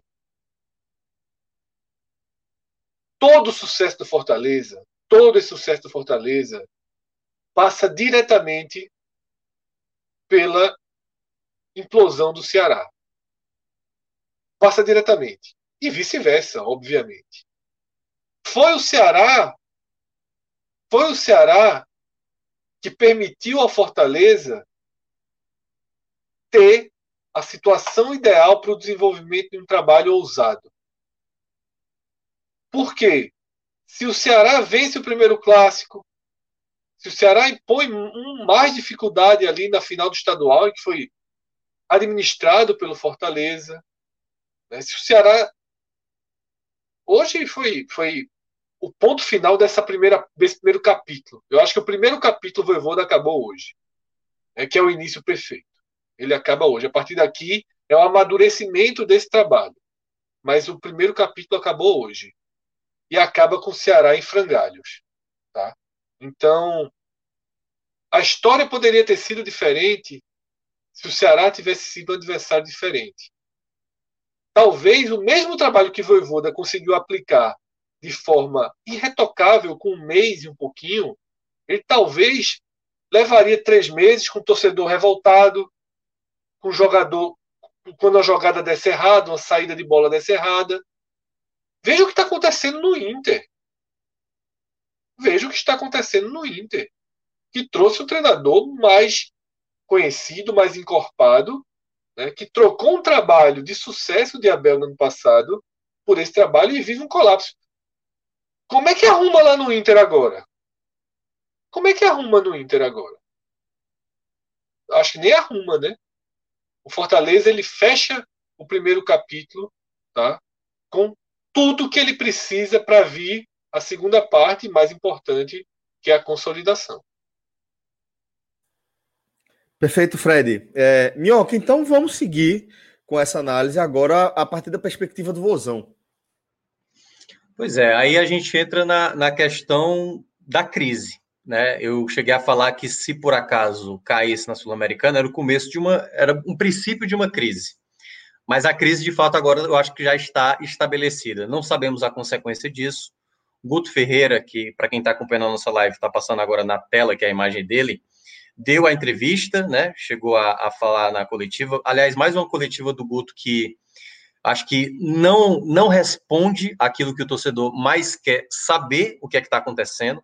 Eu cheguei a fazer vídeo essa semana sobre as razões que o Ceará perdeu, né, nesse último mês aí o rendimento, a quarta decisão, né, a perda do título da Copa do Nordeste, perda do título do Campeonato Cearense, a eliminação na Sul-Americana e a, a eliminação agora na Copa do Brasil. E se você perceber, Celso, é, é, é como se o problema, para cada fracasso né, desse, o fracasso piore, né? A tá eliminação. Ah, demais, Porque demais. perder o título da Copa do Nordeste... Vou dizer um negócio para você. Eu tô vendo aqui é, a chamada da, do NE45 eu fico de coração partido, velho. Quando eu vejo o Guto Ferreira com esse semblante, eu fico, eu fico incomodado com, com, é. com o Guto triste. É, não, ele é, ele é um personagem sensacional, mas assim, por vezes ele não consegue de maneira como autocrítica mesmo, sabe? De, de reconhecer certas limitações. Né? E tem então, participação nesse momento ruim também. Demais, né? demais. É claro, eu cheguei a falar exatamente uma das razões, assim, são várias razões. O problema do Ceará hoje não é apenas Guto Ferreira. Queda de rendimento de jogadores, jogadores ausentes, jogadores lesionados, calendário e tudo mais, isso tudo são problemas que o Ceará tinha que enfrentar. Mas, o que para mim o que é mais absurdo de ver hoje no Ceará é a postura em campo. É uma equipe que entra em campo acomodada e que aceita por vezes o domínio do adversário. Isso é o que mais chama atenção. No jogo contra o Jorge Wilstermann, na Bolívia, a gente chegou a falar aqui, parecia que o Jorge Wilstermann que precisava vencer e não o Ceará. Então, aquela postura apesar de todo o contexto, não sei se foi erro de planejamento, ter chegado um dia antes lá na Bolívia, já ir para altitude, mas o que a gente viu do Ceará em muitos jogos, segundo tempo contra o Santos, a mesma coisa, foi uma equipe que não fez, que, que não se incomodou de tomar um gol. Que parece que. E, e aliás, assim, são dois pontos, né? É quando você não reage e quando você pensa em reagir, como aconteceu também em outros jogos, não saber como fazer. Porque quando o Guto, e ele falou hoje mais uma vez na coletiva, todos os clássicos que a gente jogou, a gente jogou sem o nosso time principal. Por que, que o Guto está falando isso? O Guto está tentando buscar uma justificativa para dizer por que, que não venceu. O Ceará não venceu as partidas porque não foi superior, porque não soube ter um jogo diferente, porque não soube ter peças que pudessem resolver, que não foram cobrados em outros momentos. A, a, a substituição do, do, do Vina na final da Copa do Nordeste, até agora, isso não foi isso não foi colocado em pauta. O que é que o, onde é que o Vina assumiu a responsabilidade? Eu preciso melhorar, o meu futebol está abaixo, eu, eu, não estou jogando bem. Hoje ele, ele saiu tá mostrando que... isso no gestual, né? Tá, tá saindo. É, hoje ele tá... saiu irritado. É, é. Você é, não sabe irritado. exatamente com o quê, né? É, eu, eu acho que até era mais com ele, porque ele, ele errou, ele até quase proporcionou um gol do Fortaleza, uma roubada de bola que o Ederson saiu cara a cara com o Richard e o Richard fez a defesa. Mas hoje o Vina é uma peça que ele tem que dar a cara a tapa. Ele tem que reconhecer que, não, não sei qual é o problema, como eu falei aqui do, do jogo do Santos, se é preparo físico e tudo mais, mas hoje o Vina é um jogador que não dá dinâmica, é um jogador que não acrescenta. E aí não é só uma questão dele. Hoje, quando o Guto coloca Viseu com Ione Gonzalez, o torcedor, aquele que ainda estava assistindo o jogo, era capaz de ter largado ali. Porque o cara já estava saturado de Viseu, já estava saturado de Ione Gonzalez. Então, assim, já tomando já, três já na não cabeça... Espera, já não espera que eles possam entregar nada, que eles possam surpreender, que eles possam mudar a cara do jogo. Já não, não é. tem mais expectativa, né? E esse é o ponto principal. Como o Ceará não soube lidar, não soube lidar com o contexto do momento chave. O momento chave da final, o momento chave da, das duas finais, o momento chave de garantir a classificação contra o Jorge Wilson, o momento chave de ter o jogo da Copa do Brasil, né? Do, do, do duelo contra a Copa do Brasil. Não soube se reinventar. Era o mesmo formato. Você não via diferença. Você via jogadores, sabe? Assim, daqui a pouco eu vou falar sobre os destaques e tal, e aí já entrando um pouco no jogo. Quando você olha o começo da partida, Celso, você até vê nos primeiros minutos o Ceará pressionando a saída de bola do Fortaleza, até conseguindo algumas chances. A primeira delas, num chute ali que uma tentativa né, do Klaus, que a bola bate na trave, aí a bola ali acaba voltando para o Felipe Alves. E depois desse lance, o Ceará até tentava dar esse abafa, mas quando o Fortaleza abre o placar, numa falha que eu considero do Jordan, né?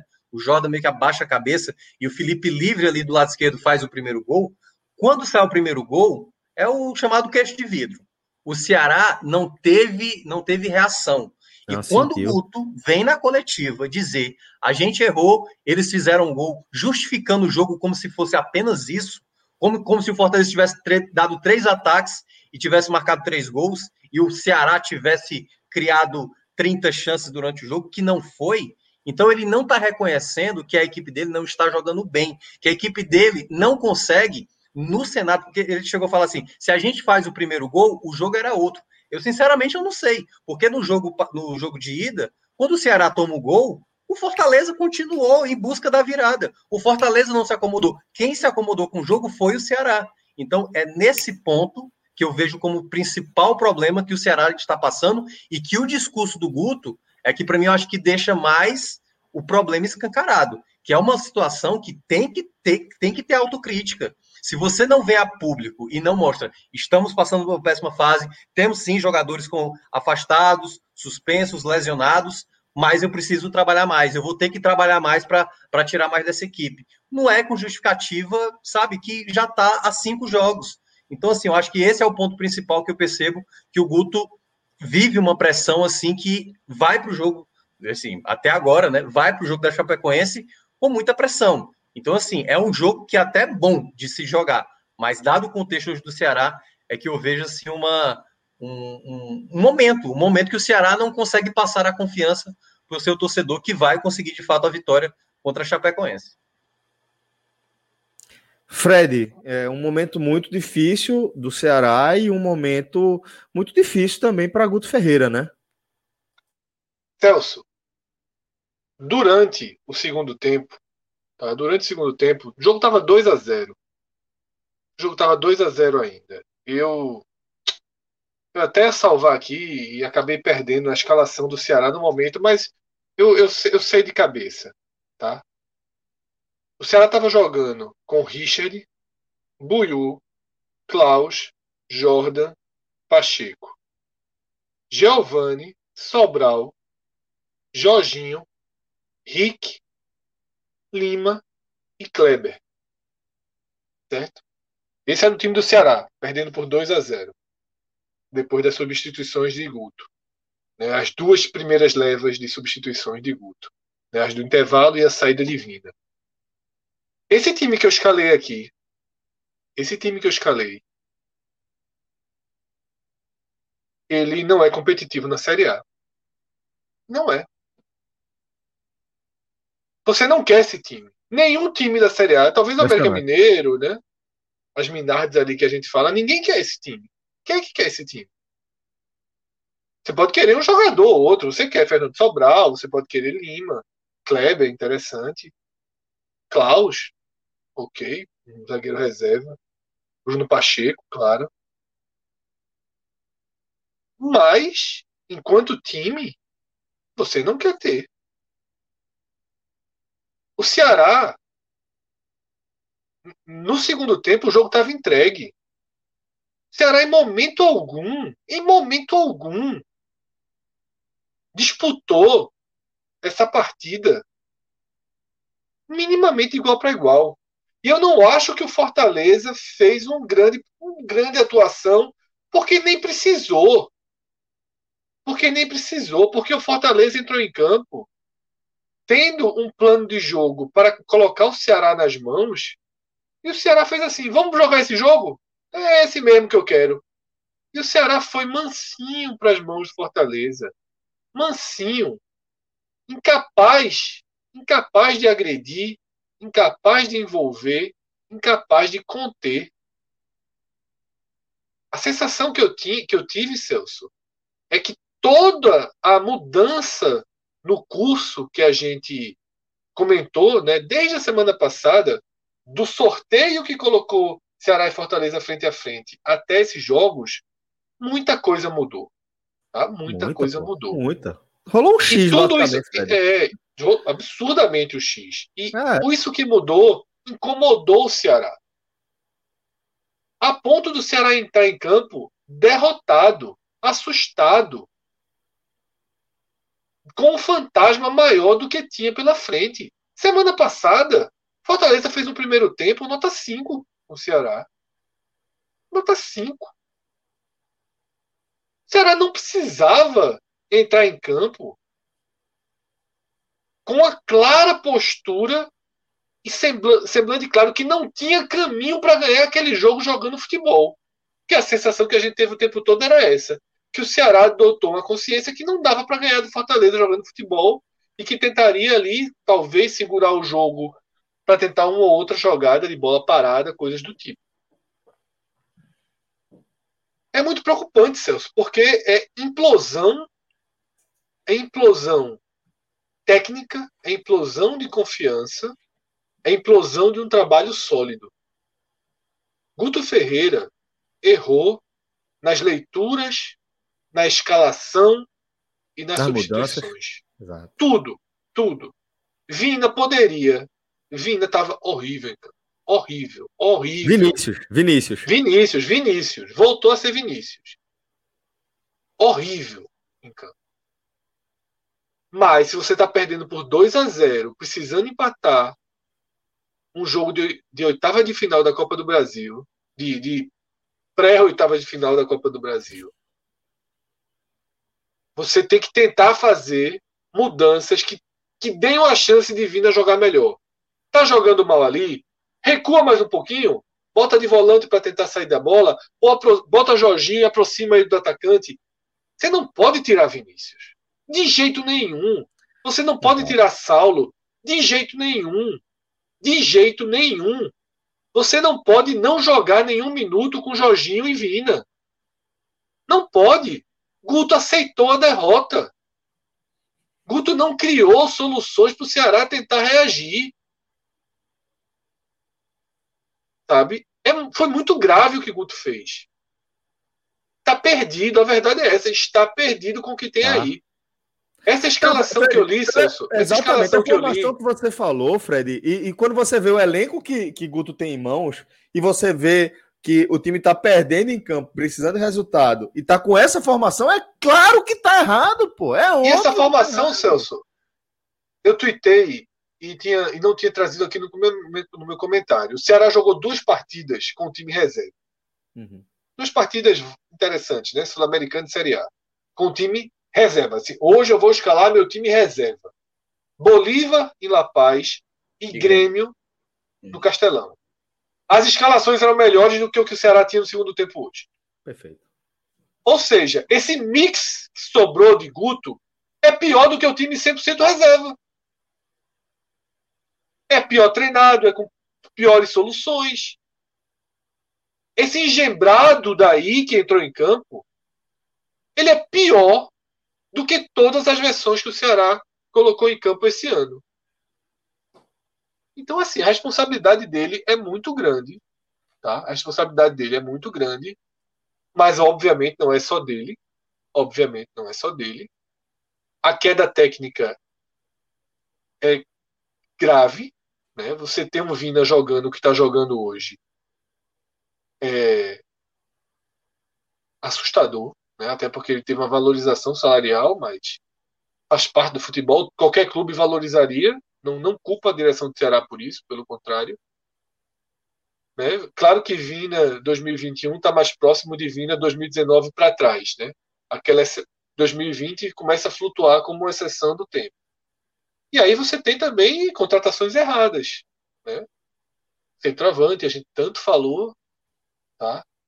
E alguns tiros que não deram certo, né? como Ione Gonzalez, se traz, faz investimento alto, o cara não é opção em nenhuma parte competitiva do jogo, tá? De certa forma, lembra um pouco a situação de Lene, sabia? É, você tem o lateral, acho que até pior, viu, Celso? Até pior. Até pior. É, Lene se entregou alguma coisa em algum é, momento. Ele era útil, pior. ele era útil para alguns cenários, né? É, até pior. Não joga, não joga. Tem que jogar. Tem que jogar, não joga. E não joga com razão. E não joga com razão. Então, assim, é... problema da lateral direita, né? Claro que tinha Gabriel Dias sem poder jogar, mas. Né? É, é isso, assim. O, o... Rapidinho, rapidinho. É, é, principalmente esse ponto, sabe? Quando o Guto ele lamenta por não ter o time principal, é, parece que ele está lamentando por jogadores que estavam jogando.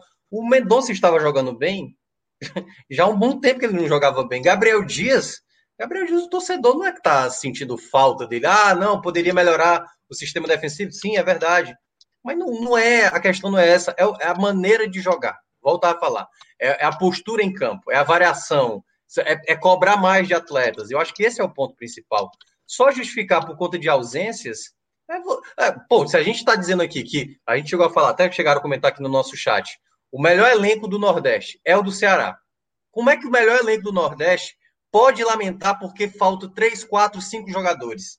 Não tem reposição. Você não tem um Jorginho, você não tem jogador, o Saulo Mineiro. Por que o Saulo Mineiro saiu do jogo de hoje? Não faz sentido. Entendeu? Então, nenhum, assim, nenhum.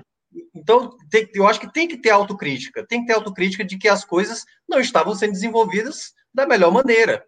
Exatamente. Minhoca, esse jogo, esse jogo tinha que sair do bola, bola, quadrado, quadrado de Guto, pô. Se você tá com seu ataque desconstruído, o Ceará tem volantes com qualidade suficiente, sabe, para armar um time até mais defensivo. Qual é o problema de jogar mais defensivo? É proibido agora no futebol cearense só porque o Fortaleza trouxe um treinador ofensivo, você tem que jogar na mesma moeda. Sobral foi seu reserva o ano todo. Voltando, tá? Você já joga Sobral de volante mesmo. Por que Sobral não vai de ponta? Coloca mais um volante. Tá? Deixa esse time mais precavido. Experimenta Juninho, Jorginho com Vina. Tá? É, é, é a face que irrita de Guto. É a face que irrita de Guto. Isso, isso. É, realmente... é você ir para um jogo desse como se estivesse enfrentando o Cuiabá pela quarta rodada. Guto armou, Guto armou o Ceará para receber o Cuiabá no Castelão. Guto não se preparou para o Fortaleza, Guto poderia ter colocado. Se tá com desfalque, coloca o que tem de melhor em campo. Exato, pô. Coloca o que tem de melhor em campo. A gente vai ter Fortaleza Esporte domingo. Quando acabou o jogo passado, o jogo passado do esporte, vendo o Fortaleza jogar, sabendo que o esporte está. Em, que o esporte teve seis desfalques diretos isso. contra o, o, o Atlético Mineiro. E, e, o sétimo com 10 minutos que Thiago Neves saiu. Não vai ter os sete contra o Fortaleza, vai ter três, quatro de volta. Desde que acabou o jogo, eu disse, e não foi só eu que disse. Com o desenho que tem, é melhor treinar para utilizar três zagueiros. É para ser de retranqueiro? Não. É porque você olha para o elenco que está disponível e diz assim: quem é que eu tenho de melhor? vou botar três zagueiros. Você olhar para o elenco do Ceará nesse jogo e achar que o que tem de melhor é o time que estava jogando, Guto Ferreira colocou. Guto Ferreira, para mim, não jogou esse jogo. Guto Ferreira, para mim, tirou do Ceará a competitividade do jogo. Não tratou como uma decisão. Não foi, não foi, não foi, não saiu da caixa mesmo que defensivamente, comeu corda, comeu corda, a verdade é essa, tá? De tentar fazer o que o time dele não seria capaz. E o time dele não foi capaz em momento algum. o Ceará ele, ele não jogou o jogo. Não jogou o jogo. Foi presa fácil, nas mãozinhas, como eu falei, nas mãozinhas do Fortaleza. O Fortaleza estudou o jogo. Fortaleza sabia o que fazer, sabia é. como fazer, tinha o um caminho, tinha uma estratégia, entrou em campo para usar. Abriu a mão, o Ceará caiu na mãozinha, Fortaleza fechou, acabou-se. 3 a 0 puxando o freio de mão. Puxando o freio de mão. Porque se Fortaleza tivesse a obrigação de colocar 4 ou 5, tinha colocado. Pois é. é. Vamos fazer o seguinte, então. A gente analisou bastante o cenário das duas equipes. E acho que a gente já passou também por algumas coisas do jogo, tá? Mas, Minhoca, se você quiser amarrar de forma mais objetiva aí o que aconteceu dentro de campo, é, para descrever, né, com exemplos aí, o que foi que, que a gente acabou de pontuar dos momentos aí de Ceará e Fortaleza. É, assim, só alguns pontos mesmo sobre determinadas escolhas, né, dos treinadores. Por exemplo, o Guto ele fez a dupla de volante com Charles e Sobral, que muita gente até pedia. Ninguém queria mais o Oliveira e tudo mais, assim, pai da torcida, né? Mas eu acho que com essa ideia, né, ele colocou dois caras ofensivos, né, abertos, o, o Saulo e o Rick. E na hora eu falei assim, tudo bem, ele ele tá indicando que quer jogar ofensivamente mas ele, eu acho que ele não compreendeu que ele estava perdendo qualidade de passe. Porque Sobral e Charles são muito bons de marcação, de tomada de bola, recuperação de bola. E a jogada do segundo gol do Fortaleza é exatamente isso. O Fortaleza sabe fazer a marcação pressão alta, tal qual o Ceará sabe fazer. Porque o Vargas pressionou o Charles, o Charles foi dar o passe. Foi mal dentro. demais, foi mal demais. Simplesmente Charles. vai lá, David, faça o segundo gol. E ali. E David estava esperando, né? David estava esperando. Você vê que é uma jogada é, claro, trabalhada ele, ali. Ele marca um a possibilidade, ele marca a possibilidade do passe vir para o lado isso, dele. E ele só dá um passo à frente e ele recebe a bola de, de frente para o Richard. E a jogada do terceiro gol é o Fortaleza sabendo trabalhar da melhor maneira. Olha, era, foi o Ronald que entrou ali como meia no lugar do Vargas, aciona o Elton Paulista que estava aberto pelo lado direito. É, eu vou descrever esse lance só para mostrar o quanto o Fortaleza hoje é uma equipe organizada. O Elton Paulista, que em outros jogos na época do antes eu falava, ele não pode sair da área, ele é o camisa 9, ele sempre tem que estar tá ali, porque se uma bola sobrar, ele tem que empurrar para dentro. Ele saiu da área e ele encontrou ali no meio, se eu não me engano, foi o, o Pikachu, né? O Pikachu Isso. recebe a bola Isso. e o Pikachu não teve afobação de finalizar. Ele vê o David livre e é, e é, uma troca de passes, sabe? De um time que sabe Fluida. o que está fazendo sabe? Não é desesperado, não chega na área. Claro, tinha ele, o Fortaleza estava à vontade já no jogo, mas é um gol que a gente não veria isso, talvez há, treino, mais de um mês atrás. Treino, treino. É, de treino. Gol de treino, gol de treino, treino é. em coletivo. Porque, assim, é, o Fortaleza treina esse tipo de aproximação. No seu coletivo, muitas vezes, é, eu sei que, que o Voivoda deve dizer para os zagueiros não marcarem para que a jogada possa sair, ou uhum. com cone, e foi o que ele tinha pela frente, porque a facilidade foi de treino também. Sim, exato, exatamente. E, e, é um gol que, assim, a gente já viu outras vezes o Fortaleza trabalhar bem essa bola, incluindo no próprio 2 a 0 contra o Ceará no primeiro clássico do Voivoda contra o Guto. Aliás, o Gleubian aqui tá até corrigindo, ele disse que foi o Romarinho que deu o passe. Mas acho que foi o Pikachu mesmo. Eu acho que foi Pikachu também. Mas, eu acho que foi Pikachu, coisa... acho que não foi Romarinho, não. Pikachu entre... com 200% de certeza. É, foi Pikachu. É, então, Terceiro gol. Foi Pikachu. Meu foi Pikachu, tu tá, foi Pikachu. Tu tá vendo outro jogo é. aí, é, Glebio, aí... devia estar trabalhando no, no mute também, Fred. Aí, acho que ele viu é. de relance assim, mas foi Pikachu. Foi Pikachu. E, e, e olha que curioso, eu não gostei das duas trocas do Voivoda. Quando ele, o Justo sai machucado, né? O, é, o, ombro ali, acho que deslocou e tudo mais. Ele colocou o Bruno Melo. Eu falei: olha, o Bruno Melo foi uma dificuldade no primeiro jogo. Tem uma saída de bola mais complicada. Não é um grande defensor. Tanto que se atrapalhou em duas jogadas, né? Que, que poderia ter custado ali um gol do Ceará. E a outra troca dele, ele tirou o Crispim, cara. Ele tirou o Crispim. O Vargas não estava jogando sabe quase nada. O Mas Crispim, tá... Crispim sentiu muita dor na última bola do primeiro tempo. Pode muita dor. Pode, pode e muita dor isso. numa parte muito ruim, que é o músculo ali, né, entre a coxa e a bunda. Ele caiu muito de mau jeito ali. Eu acho que foi. Ah, pode ter sido. Ah, sim, da queda, né? Sim, da queda. Né? Ele termina o primeiro tempo, ele no chão ali, sentindo. É, e com a ah, então mão. Então ter. A mão dele tava ali, né? Entre, entre a bunda e a coxa ali. Aquela área, é, se, se dá né? uma distendidinha ali, é chata, é. É.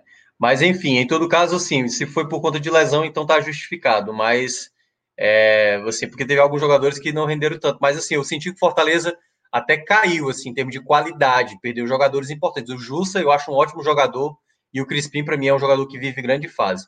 Mas, assim, é um time muito organizado, muito organizado no atual momento, e vai, assim, né, vai para cima realmente do esporte no final de semana para buscar a terceira vitória.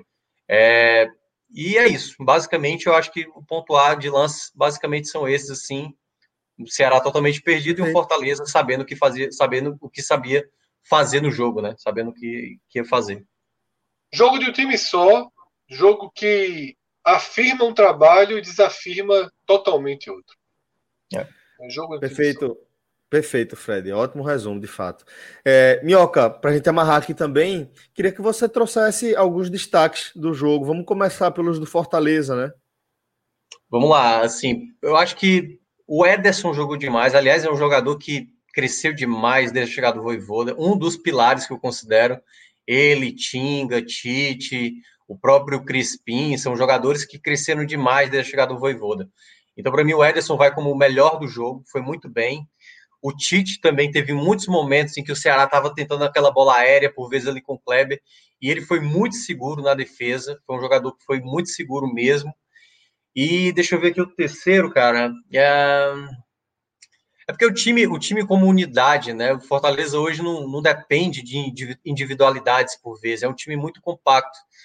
É, eu acho que eu vou ficar Acho que eu não sei se eu vou ficar com o Tinga mais uma vez. Deixa eu, deixa eu passar uma rapidinha aqui na, nas escalações para não falar nenhum tipo de besteira, mas Fica eu acho vontade, que companheiro. É porque é, a gente teve. Ah, não, pronto. Eu, agora eu vi aqui para mim um jogador que foi muito bem. Felipe, cara. O Felipe foi um jogador que foi muito bem, assim.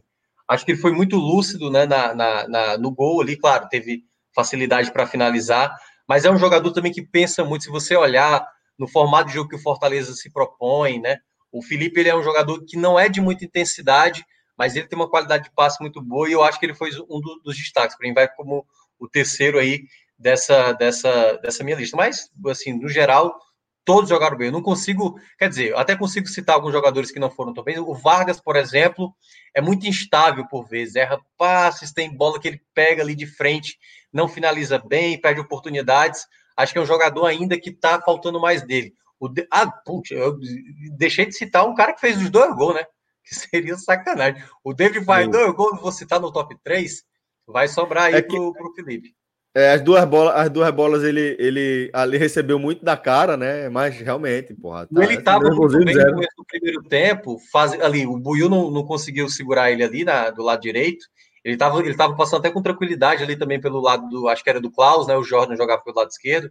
Então, para mim, acho que o David vai na segunda colocação. Tira o Felipe, desce aí o, o, o Tite para terceiro, e eu ainda fico com o primeiro, exatamente o Edson, que para mim jogou demais.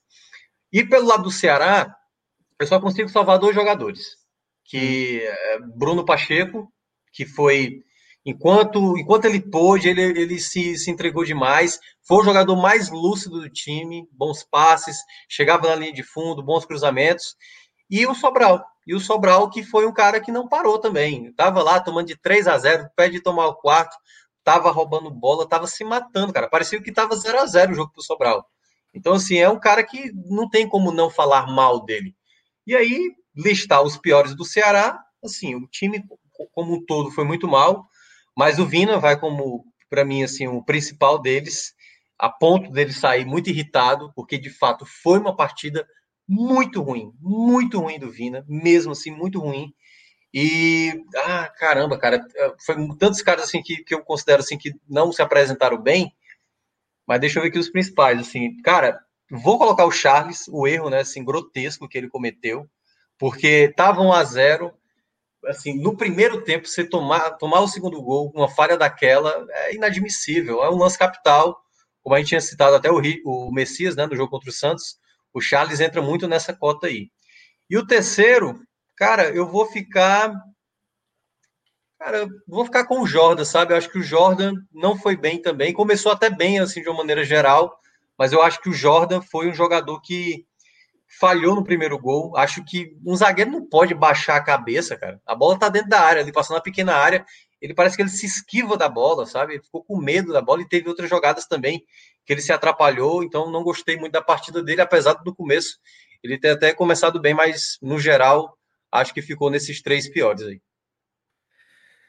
Beleza, companheiro. É, Para a gente amarrar aqui o nosso programa, eu quero só destacar algumas mensagens da galera que participou com a gente, que está dando essa moral massa para a gente aqui no canal oficial da Twitch na Copa do Nordeste, tá? É, vamos lá, tem muita gente aqui citando, citando que, que é, dando, dando sugestões aqui de nomes para você analisar, mas o Gleubinho, é, que tinha dado aquele bisu errado do, do, do Romarinho, ele de, é, é, falou o seguinte: Fortaleza jogando essa bola pode chegar longe na Copa do Brasil. É, velho, nessa, nesse ritmo aí, velho, é, uma derrota na temporada, acho que Quantas partidas? 18 Uma partidas derrota, de visibilidade já? Santa Cruz, né? Pro Santa, Santa Cruz. Cruz. Completamente fora Castelão, né, velho? Não, não é pro Santa Cruz. Pro Santa Cruz, reserva. É cabe destacar. É. Reserva. De Brigate. De Brigate. De Santa Brigate. Cruz, 2021. Meu amigo, é... A turma, é... Eu ri demais no clube. Se a turma dizendo que o Ceará tem que contratar Brigate. Cara, é sacanagem. sacanagem. É, a galera tava, tava debatendo aqui também uma, uma, uma resenha à parte, né, sobre o, o Ferroviário, América, é. É, mas Marcola Sirius, esse time apático do Ceará está indicando o fim do ciclo do Guto. É, eu acho que, que o momento, não sei se é de fim de ciclo, né? Mas. Difícil ver a situação. É, é um momento muito, muito difícil. Um momento muito difícil onde Guto é aquela coisa, Guto vai ter que quebrar é, uma expectativa que se tem em cima de uma escrita do próprio Guto, né, Celso, velho? Celso, Parece que só... chega esse momento de desgaste material, né? Se o Ceará não vencer a Chapecoense, isso eu tô colocando até o empate. Só há uma justificativa para o Guto utilizar na coletiva, para mim, que, que Onde é o jogo, Minhoca? Jogo Vai ser é Chapecó. Chapecó, Chapecó. Né? É. Isso, é. Exatamente um erro de arbitragem nada justifica o Ceará tropeçar contra a Chapecoense, mesmo fora de casa, mesmo pelo contexto, viagem e tudo mais, ausências, lesões, suspensões, não justifica o Ceará deixar escapar ponto contra a Chapecoense. Como a gente falou, e eu acho até que talvez, pelo que apresentou, tomou de 3 a 0 do ABC, cara. Me parece ser a Minardi principal, assim, sabe? E o Red, Bull quer tirar, o Red Bull quer tirar os dois melhores jogadores de lá. Acabou. Meu amigo, quer, querem depenar a Minardizinha é. de Jair. Jair, meu amigo, assim vai ser difícil. Mas. Mas o homem trabalha, é, né? Com subtração, né, Fred? É, Celso. É, mas assim, ele dessa vez o homem foi longe no, no, no que ele precisa fazer. Mas vamos lá. Essa situação de Guto é muito difícil. Eu não queria estar no lugar de Robson Castro hoje, não. Muito. Não queria estar por vários motivos, né? Mas esse seria um. É muito difícil. Porque o trabalho de Guto no Ceará, ele foi espetacular. É, pô. Espetacular. Sim. E ele vive um momento muito ruim. Ele vive um momento muito ruim quando o elenco deu uma esfacelada. É verdade. Mas ano passado o elenco deu algumas esfaceladas e ele teve soluções melhores. Preocupa, né? Ao lado da preocupação Guto Ferreira, vem a preocupação do desempenho técnico, né? que a gente já comentou aqui. Muita gente jogando mal. Essa, essa, essa coletiva dele, né, que o tom acaba ficando muito ruim, mas eu, eu até concordo que você olha para o jogo e você não enxerga o Ceará que estava na cabeça dos torcedores. Né? Você olhar um Ceará sem Messias e Luiz Otávio, por exemplo, já é um, um impacto. Né? Mas hum, não foram os zagueiros que entregaram. O Ceará não foi time em setor nenhum. E Guto contribuiu muito para isso. Só que assim, sempre que você pensar em demitir um treinador, você tem que pensar em quem você vai trazer. E quem é que o Ceará vai trazer se demitido? Lisca. Aí o Ceará, Celso, veja só, a gente sabe, a gente sabe o quanto o futebol local e as coisas locais e as coisas Pesam. provincianas pesam. Certo? O Ceará vai estar pressionado a trazer um voivoda. É. É, é, é, assim, vai estar pressionado. O Ceará não pode trazer Wagner Mancini. Não pode. E, e pensa em outro nome. E pensa em outro nome. Vai fazer é o quê? Vai, vai dar Luxemburgo o time? Vai dar Filipão o time? Não vai. Abel né? Braga, né? Vai dar, mas Abel Braga fechou no lugar. Eu falei, ah, eu falei sério. É verdade, eu falei sério, eu ia em Lisca. Se eu fosse o Ceará. Sim, eu sei, eu sei, Celso. Eu sei que é Lisca. Eu também iria. Mas sabe a sensação de andar para trás? Sim. Ou, ou pelo menos em círculo, né, Fred? Se não para trás, pelo menos em círculo, né? Trazer Lisca é aceitar, Celso, é aceitar a diminuição do projeto. É voltar para aquela coisa, vamos trazer um cara para salvar a gente, para segurar a onda. Não, é, isso, o, rec, o recado seria esse. O recado de fato seria esse. Se você traz Lisca de volta. É diminuição um, do pro, pass, é, passos atrás. Passos é, atrás. É, e é, fundamentalmente hoje seria para salvar. Hoje não. Celso, Celso, sim. E você sabe que na situação que o Ceará está, quarto ano de Série A, poderio financeiro, a gente sabe muito bem que não se dá passo atrás. É. A gente já viu, né? Não se dá passo atrás. O Bahia foi Mano Menezes. Chegou no fundo do poço para dar um passo atrás. E Lisca ainda tem, até a galera tá lembrando aqui, né? A galera do chat lembrando que a torcida do Ceará não tá, não tá muito feliz com, com, com Lisca, e de fato, né? Foi uma, uma trairagem, foi uma, uma gaia ali que não foi muito bem, bem assimilada, né? E eu acho que. que... Não só isso. É, assim, né, Minhoca? É, teve vários problemas, e é bom deixar claro, no ano de 2019, 19, é, quando o Ceará estava ali brigando, né, e aí ventilou nomes e tal, até chegar no nome do Adilson Ferreira, aliás, do Adilson Batista, desculpa, é, o nome que tinha, que estava praticamente encaminhado era do, do Lisca, que tinha começado a temporada, e naquele momento houve uma rejeição altíssima a ponto de desistirem da de fechar o contrato com o Lisca por conta da alta rejeição. Hoje, eu acho que não é isso que o torcedor quer. O torcedor quer que o time vá além. É como disse o, o Fred. É como se o, o time tivesse voltando, sabe? A gente vai voltar para a mesma situação de antes? Não. A gente investiu pesado, a gente tem que trazer alguém do Guto para cima agora. É do Guto para cima, entendeu? E não existe, Porque... velho. quem é. é? Quem é? Quem é de Guto para cima? No Brasil, no Brasil muito é difícil, difícil encontrar. Muito difícil. Muito difícil encontrar. Eu vou até fazer uma correção aqui. Eu dei uma confundida na hora da, que eu falei da, da saída de Lisca. Lisca saiu depois de perder um estadual, né? Teve, teve um negócio de escalação. Foi, é, reserva contra o Náutico. Foi, foi, e aí, logo na sequência, perdeu o título do Campeonato Cearense foi e saiu. Foi isso mesmo, foi isso é. mesmo, foi isso ah. mesmo. Eu achei que tinha sido uma troca, mas não foi, não. Eu, eu não, não, não, não, não. Lisca, Lisca não deu ainda o passo o passo acima da carreira, não. Tá? É. É, é Veja verdade. só que Arthur é jogou aqui, Arthur jogou um nome, Dorival. É, Veja, pois é. Seria, seria, né? Seria um nome, sim. Mas não sei seria o um nome mesmo. Eu tô, tô, ponderando aqui, seria um nome de fato. Seria o um nome, obrigatório, número um. Assim como é. Fortaleza foi o Thiago Nunes. Sim. Né? E se pensa, assim como o Thiago, até Thiago Nunes fechar né, o destino dele no Grêmio, todo mundo achava que ah, eu vou demitir o meu aqui e vou trazer Thiago Nunes. Né? Dorival não. hoje, Dorival hoje não é uma garantia que Thiago Nunes está. Tem. Dorival tem rejeitado alguns projetos também, né? Tem, tá numa situação familiar um pouco delicada, é. tá? É... Eu, eu não, eu não, eu não, não sei não, viu? Eu não, eu gosto de Dorival, mas Também. nesse desenho aqui de agora, com tudo que está envolvido no Ceará, no seu rival,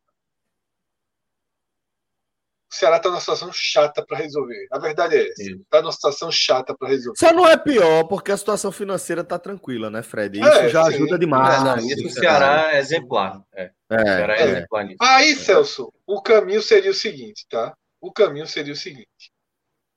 Teria dar uma chance para Guto arrumar esse time com calma no Campeonato Brasileiro. Sabe? Me parece o melhor caminho.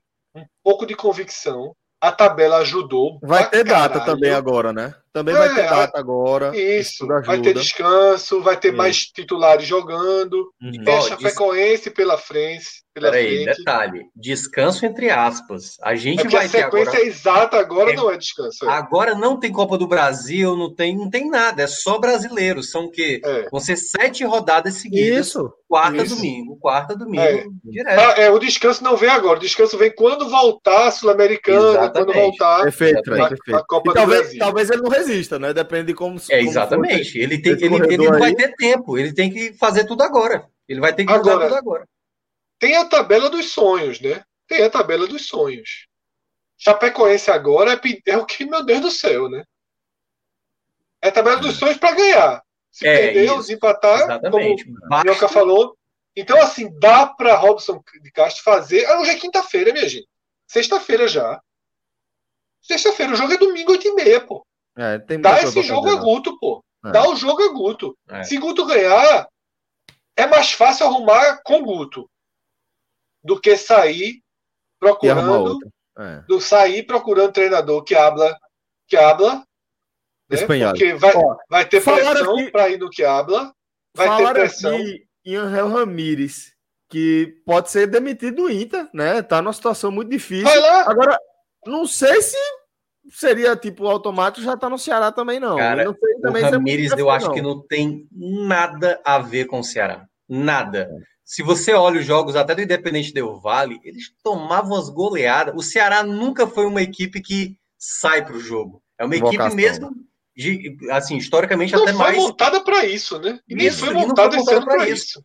Eu acho que é capaz né, de, de, ser o efeito bomba, como disse o Fred no, no ano É melhor passado. Dorival. É melhor Dorival. É, eu prefiro Dorival do que, do que Ramires. É melhor Dorival. é aquela coisa. Paga o curso, não, não, não é tra... espanhol para Dorival, fica tudo certo. É, não, não é trazer, não é trazer a pessoa que habla por hablar, entendeu? Exato, Exatamente. Tem que ser, tem que ser o cara que, que encaixa no formato de jogo que você tem com, os, com, a, com as peças de elenco que você tem. Então não é só uma questão de trazer um estrangeiro, tem que ver o formato você imagina... que você quer colocar.